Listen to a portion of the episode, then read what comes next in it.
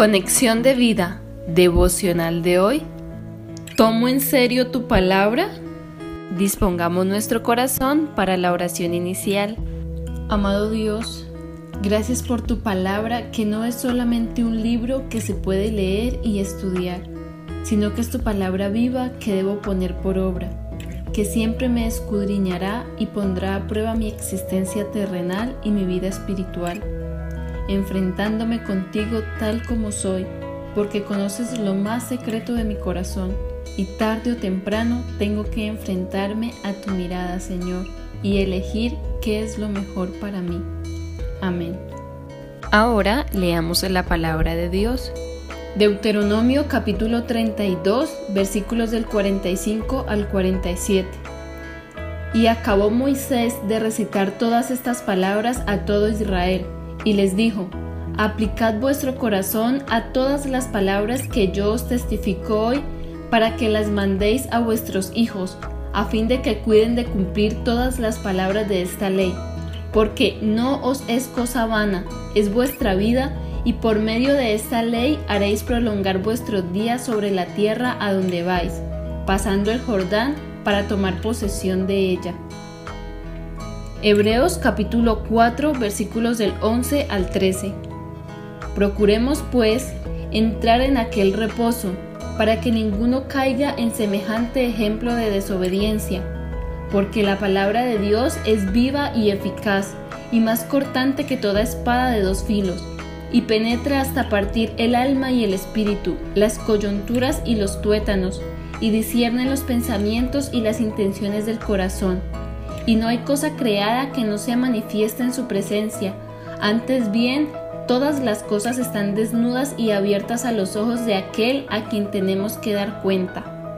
La reflexión de hoy nos dice, Moisés, a través de este cántico, recitó las palabras de la ley de Dios una y otra vez, con el fin de animar a su pueblo a no olvidarla y ser firmes en buscar el rostro de Dios la existencia de Israel dependía de la obediencia a la palabra de Dios, que no es vana, es vida y tenemos que recordar que el creyente vive de toda palabra que sale de la boca de Dios, como dice Deuteronomio 8.3d, para hacerte saber que no solo de pan vivirá el hombre, mas de todo lo que sale de la boca de Jehová vivirá el hombre.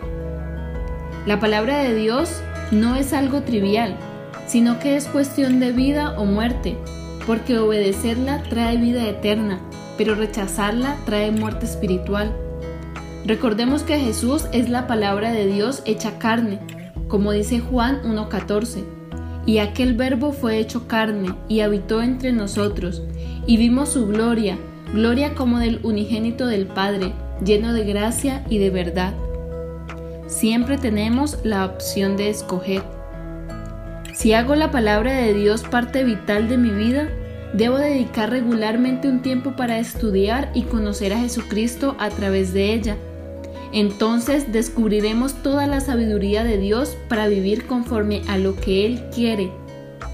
El profeta Isaías le oyó decir a Dios que la palabra que salía de su boca no sería nunca ineficaz, sino que realizaría aquello para lo que Él la destinaba.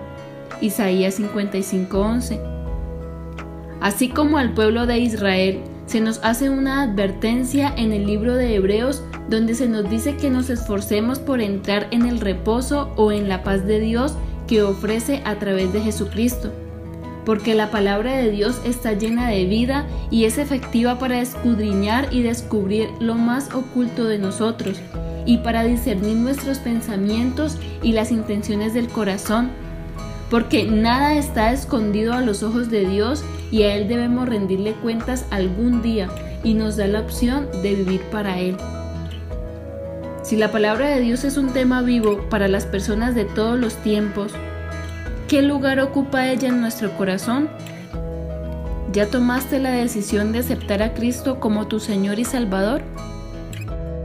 Visítanos en www.conexiondevida.org Descarga nuestras aplicaciones móviles y síguenos en nuestras redes sociales